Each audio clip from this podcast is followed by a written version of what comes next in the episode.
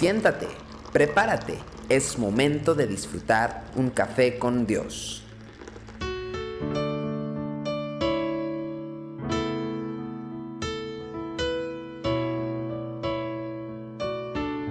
Bienvenidos una vez más a Café con Dios. Primer libro de Samuel, capítulo 18, versículos 7 al 9, nos dice un pasaje al mismo tiempo alegre, pero, pero que provocó grandes celos en el rey Saúl. Y cantaban las mujeres que danzaban y decían, Saúl hirió a sus miles y David a sus diez miles. Y se enojó Saúl en gran manera y le desagradó este dicho y dijo, a David dieron diez miles y a mí miles. No le falta más que el reino.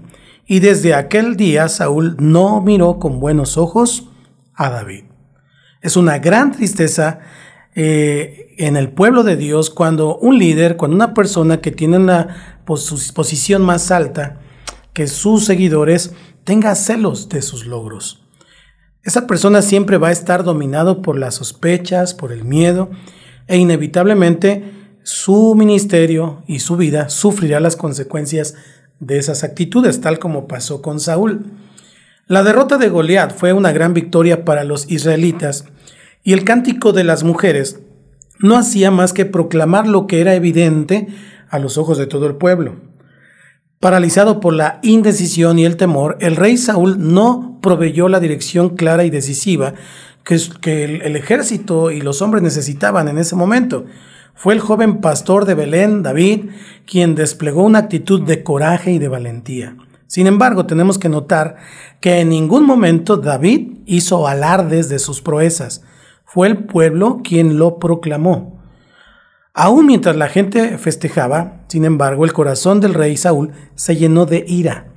El historiador de este momento nos hace participantes de una decisión que nace en el corazón. Dice, desde aquel día Saúl no miró con buenos ojos a David. Y en esta frase está la clave del problema. Una vez que una persona ha permitido que los celos y la envidia se apoderen de su corazón, siempre verá negativamente el trabajo de los demás y de todos los que están a su alrededor. Su, juicio estará permanentemente opacado por la amargura de su propio corazón. En estas condiciones, gran parte de su tiempo estará enfocado en buscar la manera de descalificar la vida de los demás. Y entonces verá toda acción de estas personas como una amenaza para su propia posición. De hecho, esto podría ser el resumen del resto de la vida de Saúl, quien se dedicó con fanatismo a intentar sacar de la congregación a David. Es en la reacción de un líder frente al éxito de otros que se ve su verdadera grandeza. Un líder maduro, un hijo de Dios maduro, no tiene temor de ser tapado o rebasado por otra persona, sino que trabaja para que los demás avancen y alcancen su máximo potencial en el Señor al igual que un padre con sus hijos. No tiene mayor alegría que la de verlos prosperar en todo lo que hacen. Con un espíritu de generosidad invierte en sus vidas, los anima y hasta procura que ellos lo, lo puedan superar, que lo hagan mejor que él incluso, entendiendo que su trabajo, su tarea es esta y que es además la máxima expresión de grandeza posible.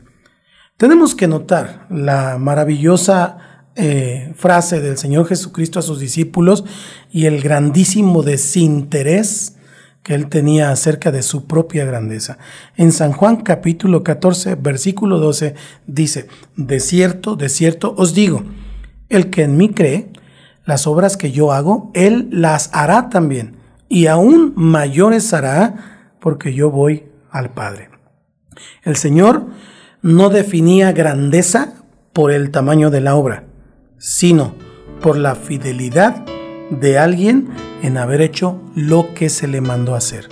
En ese sentido, el éxito de sus discípulos fue el testimonio fiel de que su propia labor había sido bien realizada. Y no tengas celos. Alégrate que los que te siguen crezcan más y avancen más que tú. Bendiciones. Tu amor por mí es más dulce que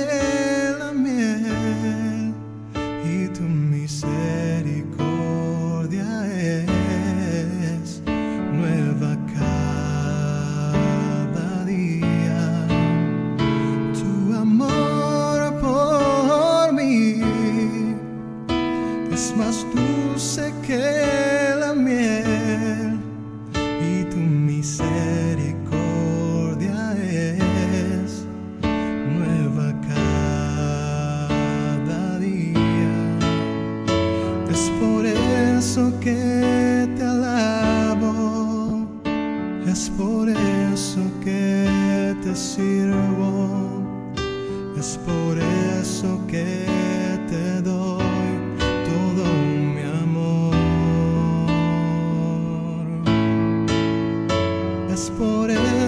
que